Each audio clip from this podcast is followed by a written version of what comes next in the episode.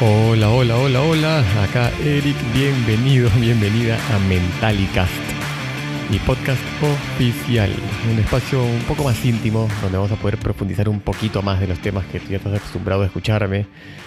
Tal vez me sigues hace años, tal vez me sigues hace unos días. Lo que sí es que vamos a divertirnos muchísimo acá. ¿De qué se trata Mentalicast? su nombre lo dice, creo, ¿no? De mentalidad, mentalidad del emprendimiento, mentalidad hacia la vida. Desde mi punto de vista, por supuesto. Mira, tú ya sabes que yo no soy coach, no soy gurú de nada. Solo soy un tipo que construyó dos negocios internacionales grandes, bastante grandes. Y el día a día de operarlos me trae desafíos, logros, eh, aprendizajes, que los comparto en espacios como este. Mis propios enojos, mis propios cuestionamientos, mis propios todos. Así que comencemos. Este es el episodio número uno. Me pone muy contento. Y lo he titulado El fucking proceso. Ah, este episodio, de hecho, nació en mi ducha. Estaba pensando en el podcast, eh, en cómo arrancar con patada, voladora. Eh, tenía muchos temas ahí por definir y en la ducha, donde uno a veces mucho piensa, eh, estaba pensando en mis proyectos, en los actuales, en los futuros, eh, y me acuerdo de haber dicho, ay, ya quiero ver el resultado, ya quiero que todo, quiero, quiero, plasmar todo lo que tengo en la cabeza, todo lo que hemos avanzado, quiero que ya sea el 2021 y ver todo. Eh, y, y, esa sed ferviente del emprendedor que quiere ver el resultado, ¿no? el logro. Y de ahí dije, ay, me acordé de esa frase que tantas veces me he repetido, que es, enamórate del proceso, el proceso, el proceso. Y dije, el fucking proceso. Y dije, ahí está, creo que voy a empezar con este tema, el fucking proceso. Así que te voy a contar un poco de lo que me pasó a mí y cómo he tenido que aprender a tener paciencia, a, moderar mi ansiedad como buen emprendedor y respetar el fucking proceso. Mira, en el año 2006 eh, decidí emprender. Yo vengo del mundo corporativo, como tú sabes, estuve siete años en el mundo corporativo, decidí perseguir la libertad más que la seguridad, así que listo, empecé a emprender y empecé en nada más y nada menos que con la linda profesión de network marketing. Y lamentablemente esa profesión te la venden como un tren bala, ¿no? Esto va a ser muy rápido, millonario, todo. Y yo lo recompré. Ojo, más adelante voy a grabar un, un podcast probablemente acá en, Mentalicast sobre la distorsión del multinivel. Es una profesión que amo, que la mantengo, es mi negocio principal, de hecho. Eh, sin embargo, sí, hay muchas falencias en cómo se promueve. Eh, así que bueno, yo entré, arranqué con todo, dije esto va a ser rapidísimo, yo quería ya que ser millonario y ver esos yates y esas casas y esos viajes. Y me demoré como siete meses en ganar mis primeros 300 dólares. Eh, me demoré más de cuatro años y medio en generar un ingreso promedio por encima de los mil dólares. El proceso, el fucking proceso. Fue desafiante, fue frustrante. Aparte tenía a toda mi familia, mis amigos burlándose de mí, desprestigiándome. Eso era así un poco más álgido, un camino un poco más de calvario. Eh, y ahí fue donde me di cuenta que, no es que me di cuenta, fui aprendiendo, uy, y por ende me di cuenta, de que a mí las cosas se me dan lento, toman su tiempo, mis energías cósmicas, universales, dictan de que en esta vida yo vengo a aprender la paciencia de mi, eh, ¿cómo se llama? Mi ascendente Capricornio, lento, paso a paso. Pero yo no quería paso a paso, yo quería rápido. Creo que cualquier emprendedor quisiera eso, ¿no? Eso de enamorarse del proceso y todo es, no sé. Pero bueno, fui poco a poco avanzando y avanzando. De eso sí, ¿ah? si bien me desmotivaba de vez en cuando, y probablemente te pasa a ti, que te desmotivas de vez en cuando porque no ves el resultado, créeme que si sigues trabajando duro, si sigues haciendo actividades productivas para tus negocios, el resultado tarde o temprano se te va a dar. Depende de los aprendizajes de tu vida, de qué tengas que aprender en esta vida. Si se te va a dar más rápido que temprano, pero se te va a dar. Si es que eres emprendedor o emprendedora, te consideras realmente un emprendedor o una emprendedora, bueno, tienes que cambiar eh, esa palabrita y definirte como un testarudo o una testaruda, porque es lo que es un emprendedor. Así que miren, de ahí el, el año 2009, ¿ya? Eh, en este todavía interín de mi carrera como multinivelero, encuentro el marketing digital y eh, abro mi segundo negocio. Uno era network marketing y el otro era todo el concepto de generar una audiencia, crear productos digitales y todo. En el año 2009 no era muy conocido ¿ah? como lo es ahora. Y pensé también, obviamente, esa, esa, industria eh, te habla pues de, gana dinero mientras duermes y ser millonario. Y siempre me topaba pues con estos negocios. Y compraba muy rápido esa promesa. Y también lento, lento. Eh, también me, en el año 2009 hablar de autorrespondedores, landing pages, eh, audiencias, marca personal, influenciar, influenciar a través del el mundo digital era ciencia ficción. Por ahí me dijeron de que estar muy temprano eh, a veces es lo mismo que estar un poco equivocado. O se siente así. Entonces se me daba lento. Pero finalmente, ya... ojo, ¿ah? ¿sabes qué también me pasaba? Y probablemente te pasa a ti si tú también estás viviendo esta etapa emprendedora de sentirte que estás remando en dulce de leche, como dicen acá en Argentina, que no avanzas y aparentemente, desde tu perspectiva, el resto del mundo se ve como un tren bala, como que todo el mundo avanza más rápido que tú. Y así se percibe el mundo. Y a mí me pasaba eso en esa época. Sentía de que todo el mundo, incluso, o sea, obviamente, en las mismas profesiones que yo había elegido, la del marketing digital y el marketing multinivel, que todos avanzaban más rápido. Y aparte, como recién estaba arrancando todo el tema de, promoverse este, por redes sociales y subir fotos y los perfiles de Facebook cuando recién nacieron, que todo el mundo empieza a, publicitar las cosas más lindas de la vida, yo decía, la puta madre, todo el mundo va rapidísimo y yo sigo acá estancado. Mm, poco a poco me fui dando cuenta de que eso no es una gran verdad, ¿no? Sin embargo, así se sentía en ese momento. Y eso generaba un efecto compuesto a mi, a mi propia frustración. Yo me sentía que estaba avanzando lento y aparte que otra gente avance más rápido que yo, me hacía sentir el doble de lento. Así que nada, bueno, paciencia. De hecho, eh, cuando descubro el marketing digital, como te digo, todo se empezó, o sea, empezó, yo avanzaba a, a, pasos milimétricos, pero avanzaba, nunca estaba retrocediendo. En algunas cosas sí, pero en términos generales, en mi aprendizaje, y mi curtimiento como emprendedor estaba avanzando. Mi desafío, y el desafío de muchos a veces, es que medimos todo en base a cuánto dinero estamos ganando. Y no estamos midiéndolo en base a otras métricas que en este caso son más relevantes o más importantes, más apropiadas, que es tu aprendizaje, tu desarrollo como ser humano, como emprendedor, como emprendedora, y en ese proceso de curtimiento. Eh, así que bueno, ya en el año 2010, 2011, o sea, unos 4 o 5 años después de haber empezado a emprender, se empiezan a ver los resultados un poco mm, de manera más notable.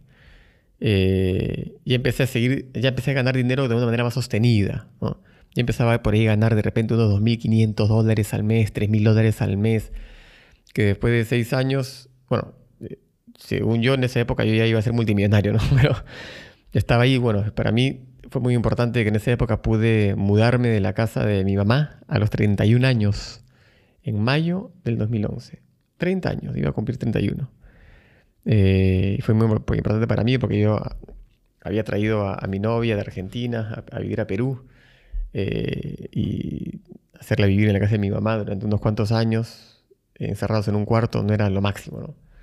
No me quejo, tenía techo, tenía comida, estaba calentito, no pasaba hambre, por supuesto, cada uno con sus desafíos, igual. Porque yo la pasaba, me sentía poco hombre. y eso me generaba un poco de frustración. De no poderle darle, darle una vida más linda a, Mary. Y el gran aprendizaje de toda esa época, del 2006 al 2011, era que yo necesitaba curtirme. Hay un, un desafío muy grande en el mundo del emprendimiento y es cuando la facturación es más grande que tú. Cuando la facturación es más grande que tus capacidades como emprendedor o emprendedora. Gracias a Dios no eh, crecí en dinero y en responsabilidades más, de manera más rápida. me hubiera quedado grande. Hubiera sido una responsabilidad. Es alucinante eh, cómo uno empieza a conectar los puntos hacia atrás. Y agradezco mucho el no haber tenido ese desafío. Eso pasa también con empresas, ojo, cuando venden más de lo que su capacidad operativa ofrece o de su talento corporativo, su gerente, su plan, etc. Y quiebran. No pueden sostener el crecimiento, se, abruma, se inundan. Así que, gracias a Dios, eso no me pasó eh, a mí. Luego, año 2013, ya habiendo emprendido cuántos, ocho años, eh, un poco, sí, ocho años, ¿no? 2006 a 2013, casi ocho años, ya alcancé la mítica libertad financiera. Según mi mapa de sueños del año 2007, que yo todavía mantengo ahí vivo en imágenes, yo ya debería haber sido multimillonario, tenía, tenía, eh, me acuerdo que en mi mapa de sueños tengo casas en, Inglaterra, en Escocia, en Miami, en Barcelona, creo. Y estaba planificando mi viaje al espacio. Todo lo cliché, ¿no? Que de hecho ahorita no me interesa mucho esa parte, porque ya estoy un poco más... No te voy a decir que no, no, tendrías por qué querer eso, si te gusta eso, perfecto. las cosas, lo que uno aprecia en la vida, cuando va creciendo, empieza a modificarse, ¿no? Eh, pero no, no estaba, no era multimillonario, no tenía casas, ni yates, ni nada. Eh, pero ya estaba ganando un buen dinero. De hecho, estaba en esa época, 2013, ya había superado los 10 mil dólares mensuales en ganancias, o sea, más allá de la facturación, ganancias para mi bolsillo. Y eso me permitía ya vivir de una manera eh, bastante simpática. O sea, ya podíamos tener mucho más viajes. De hecho, el 2013, uff, con Mary nos fuimos a, a Bahamas, a Europa, a Cusco, a, Cancún, no, a Cancún no nos fuimos. 2013, ¿dónde más fuimos? En a Las Vegas, eh, a Disney, a Orlando, Florida, toda esa onda. A Las Vegas fuimos dos veces, me acuerdo. Eh, ese, año fue como de cinco o seis viajes. Eh, alucinante, lindo. Fue como que, ah, nada, fue un parteaguas para mí, porque ya sentía y estamos, no sé, de hecho nos mudamos a un departamento más grande todavía. Eh, te podría decir de una manera u otra que me empecé a sentir un poco más hombre. Más que emprendedor, más de éxito, no. Más hombre porque le podía dar a, a, Mary lo que, no es que le prometí en el año 2008 cuando lo conocí y cuando empezamos a salir, sino algo que yo me, como que sentí en mi corazón que, no sé, a una mujer así, que es la mujer de mi vida, quiero darle la, mujer, la vida de las vidas, ¿no? Y yo también, obviamente, no soy protagonista en eso. Así que se dio, se dio. Y paso a paso. Y del año 2013 en adelante, todo siguió creciendo paulatinamente, paulatinamente. Un proceso también. Eh, y me acuerdo que, creo que fue en el 2014, 2015, estaba con un socio de hecho, en las playas de Miami. Y me acuerdo que vimos, a los dos ya nos iba bastante bien. Ganábamos más dinero del que necesitábamos, estábamos viviendo una, linda vida. No éramos millonarios, pero vivíamos muy bien. Y pasa un yate enorme con un helicóptero encima. Y me acuerdo que él me dice, imagínate cuando estemos en ese nivel. Y ahí creo que tuve la primera epifanía sobre el concepto de lograr el resultado final en el emprendimiento. O sea, como cuando terminas, cuando te retiras, cuando te vas a la hamaca a estar con tu piña colada viviendo de tus ingresos residuales y toda esa onda. Y me acuerdo haber dicho, oye, pero si es que ese flaco que está en ese yate, de, de repente mirar a otra persona que tiene dos aviones, y estoy hablando en términos materialistas, bastante rudimentarios y, clichés, para dar el ejemplo de lo que en verdad me pasó a mí. ¿no? Pero es una, creo que es una manera de ver lo que es muy práctica. Y ese tipo de, como digo, debe ver un tipo que tiene dos yates, no sé qué onda, y que, vale, ese tipo de que, que tiene yate, de repente vale 30 millones de dólares el tipo. Y de repente hay un tipo que vale 150 millones de dólares, ¿no? Y es un monstruo y tiene sus aviones y, viaja en avión privado para todos lados y, tiene tres fábricas en vez de solamente una y lo que fuera. Y después ese tipo, que vale 150 millones de dólares, también se ve, ve a los que ganan medio billón y que tienen otro nivel, ya, ya poseen industrias enteras o lo que fuera. Y lo que generan medio billón, miran a los billonarios, ¿no? Es como que nunca llegas, nunca llegas. Entonces retrocediendo el cordel hacia mi sombrilla en esa playa, yo como un tipo que en esa época, 2013, no, 2015, estaba por encima de los 15 mil, 18 mil dólares mensuales y todo, decía, oye, pero hay que disfrutar lo que somos, no lo que no somos. Si es que nos tocará llegar a eso, y si nos interesa llegar a eso, llegaremos. Pero no hay que crecer desde la escasez, sino desde la abundancia. Y eso retrocedo Cordero un poquito hasta el 2009, 2008, cuando recién, 2010, cuando recién yo estaba un poco mirando la superficie, que es de repente donde tú estás ahora, no sé, quién sabe. Eh, y estés todavía viviendo en la casa de tu madre, o en un departamento muy chiquitito, viviendo con las justas y lo necesario, pero no pasas hambre ni frío. Y ya date cuenta y entra en la gratitud de que estás en un espacio privilegiado. Si no tienes hambre, no, tienes frío, tienes tus facultades y tienes la oportunidad de trabajar en tu proyecto, eh, ya estás en un lugar privilegiado.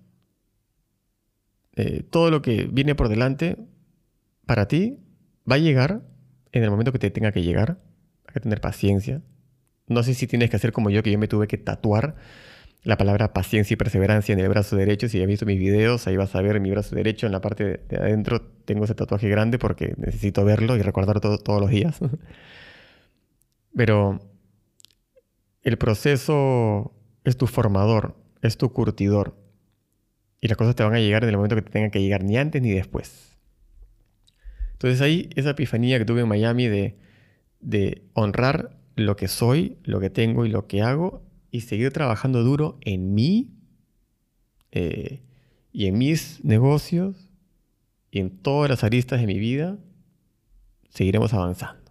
Esa es parte del proceso. De hecho, ya de 2003, 2016, 23 de enero, nace mi primera hija, Ámbar, y empieza otro proceso, que es el de ser papá. En el 2018, no, miento, ese mismo año, me caso, yo pedí a Mary, la pedí en Dubai, tuve la oportunidad de estar en Dubai hospedados en el Burj Al Arab, ese hotel que parece una vela, y ahí la pedí en el jacuzzi. No te voy a revelar más detalles, dije que este podcast iba a ser íntimo, pero tampoco te pases de la raya. y de ahí nos casamos en Las Vegas, eh, porque queríamos casarnos sin mucha efervescencia, queríamos hacerlo como que ella argentina, yo peruano, y mucho papeleo, que sí, que en Argentina, que en Perú, entonces más fácil en Las Vegas, es más rápido, y, me llevé a mi mamá, a mi suegra, y nos casamos. Y viene otro proceso también, ¿no? Que es el de esposo. Igual ya vivíamos juntos hace muchos años, pero me refiero a que eso como que lo sella, es como que otro tipo de responsabilidad. Esposo, ¿no? Acá en Argentina dicen marido, Pero bueno, en Perú decimos esposo, esposa. Y eso es también como esposo, esposa, familia, 2018 nace Sofía, mi segunda hija. Ahora en febrero de 2021 van a ser mi tercera hija, eh, Julia. Procesos. Curtimiento. En este caso como papá, padre de familia y esposo. Y en este interín, retomando el tema un poco del emprendimiento, desde el 2018 de hecho, eh, creo que como todo en la vida, eh, pasamos muchos desafíos en mi negocio principal, de hecho, mucho drama, mucha impotencia de mi parte también. Eh, y ahí, yo me acuerdo que hace años decía, si no, es sobre la plata, ¿de qué te puedes preocupar? Me acuerdo cuando era chico, tenía, no sé, 27 años y estaba quebradísimo, 27, 28, 29, 30 años quebradísimo, debiéndole plata a todo el mundo. Decía, ¿de qué se preocupa la gente si no es de plata? Dios mío. Oh, porque es lo que yo único que puedo pensar ahora es que me falta la plata, no tengo un mango. Y hoy en día, te digo, sin alardear, y tú me conoces, yo no alardeo, por, o sea, que gano más del triple de, de lo que necesito, pues hay otros desafíos y grandes que te doblan las rodillas. Eh, y cómo, y, es parte del proceso, parte del proceso como ser humano. Eh, y la pregunta es, ¿cómo lidio yo con los desafíos de estos procesos? Número uno, haciendo terapia. Importante, un acompañamiento, un espejo, eh, un ayudante que justamente vale la redundancia, te ayuda a ver tus puntos ciegos. ¿no? pretendas crecer como ser humano yendo a eventos de Tony Robbins o de John Maxwell. Yo también he ido a todos. Necesitas profundidad, no algo chicle globo así Hollywood. Ojo, los honro, aprendo mucho de eso, he ido probablemente a más eventos que tú, pero necesitas más profundidad, más interacción, más personalización. Otra cosa que me ayuda mucho es meditar. La meditación me ha ayudado mucho al concepto de la autoobservación, de ver, identificar sin juicio mis pensamientos.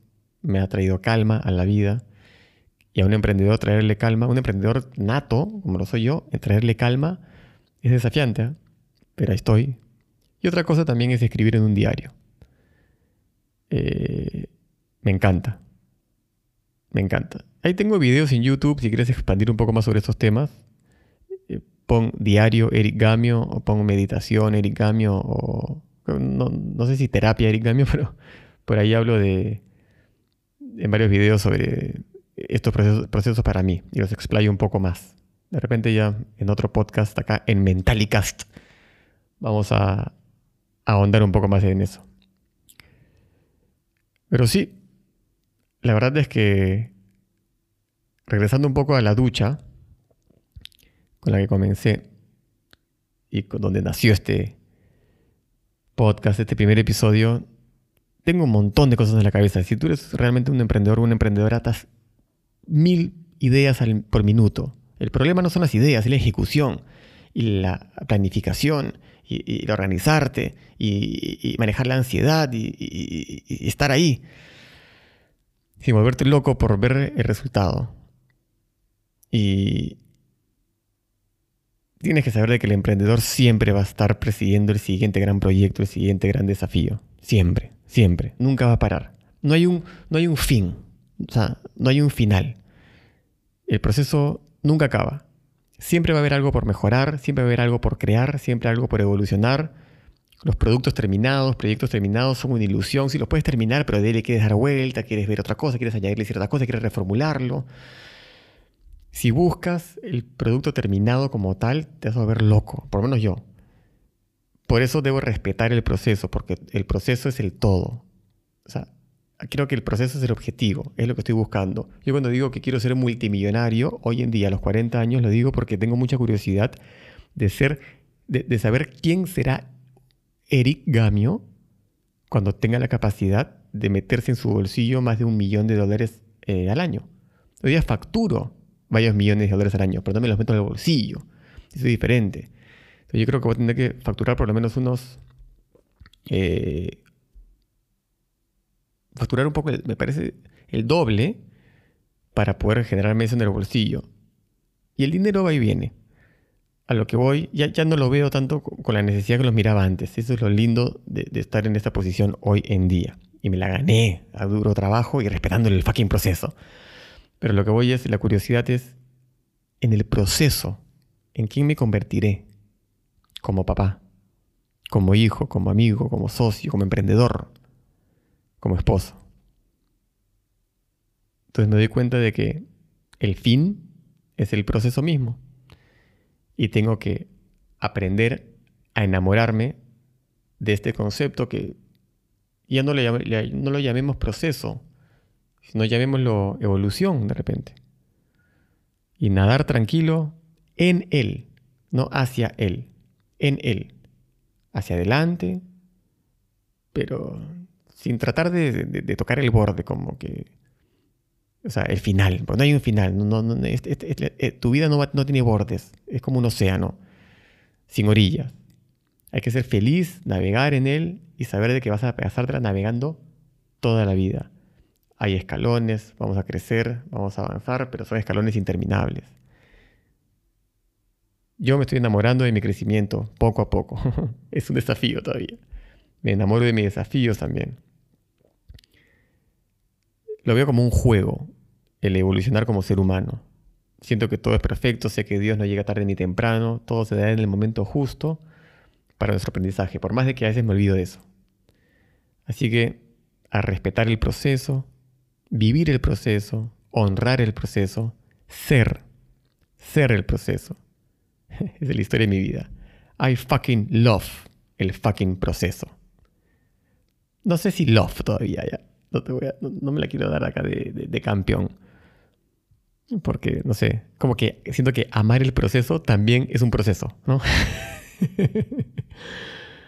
Pero créeme que cada vez lo estoy aprendiendo a...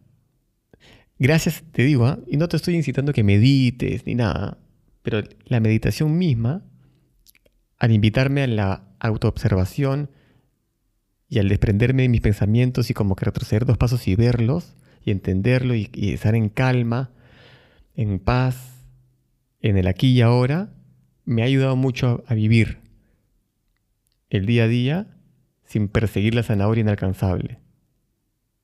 Como emprendedor, por supuesto, tengo espasmos donde me vuelvo loco y veo mi pizarra con cosas pendientes y no están tachadas y me quiero matar. Pero son espasmos, ya no es mi vida. Ya no tengo la pelota en el estómago todo el día como antes. He aprendido a respetar esto. Ya vamos a ir amándolo también. Espero que te haya servido este primer podcast acá en Mentálicas. Estoy feliz de que por fin pude arrancarlo. Quería comenzar.